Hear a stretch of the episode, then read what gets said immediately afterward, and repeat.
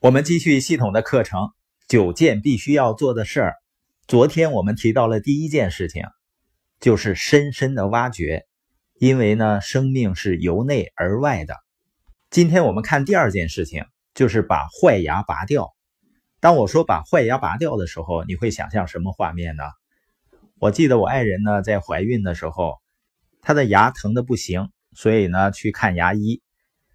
医生呢给他治疗的时候不能打麻药，所以呢很疼，孩子呢就在肚子里拼命的踢，而且呢踢的节奏跟他疼的节奏是一致的。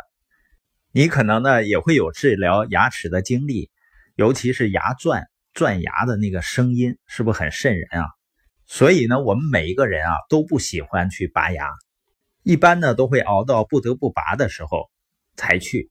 那我们在这里面说的第二件必须要做的事儿，把坏牙拔掉的意思就是把错误的事情处理掉。换句话说呢，你可能不想做一件事情，不喜欢做一件事情，也可能呢很害怕做一件事情。就像我以前呢很恐惧和别人交流，那对于多数人来讲，他恐惧的时候呢，他就选择逃避。那你逃避了，恐惧难道就不在了吗？恐惧一直在控制着我们，所以你也可以理解为呢，恐惧也是一种病。你通过行动呢，能够把它治愈。也就是说，你必须要把错误的事情修理好。而且呢，成功人士啊，他不会在坏事上纠缠太久，也不会在坏的情绪上纠缠。当他看明白一条途径根本不可能实现自己的梦想的时候，他会立刻抽身。有一句智慧之语是这么说的。当你发现你在骑一匹死马的时候，最好的策略是立刻下马。你发没发现有的人他在骑着一匹死马还舍不得下来的？那匹马甚至已经臭了。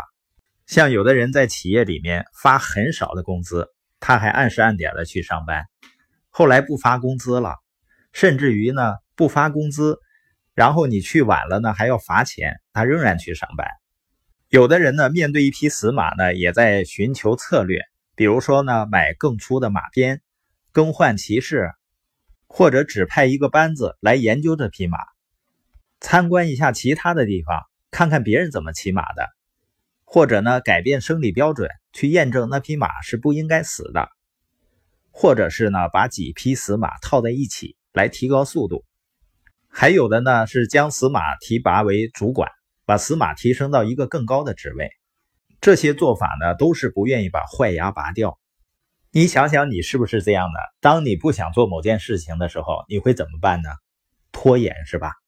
遇到你不想回的微信，你明明知道呢，还是得回，但是呢，就暂时不回了，就拖延。拖延呢，是机会的杀手，也会浪费掉我们很多时间。所以我们要记住呢，必须要做的第二件事情就是。把坏牙拔掉，必须把错误的事情修理好，把问题及时解决。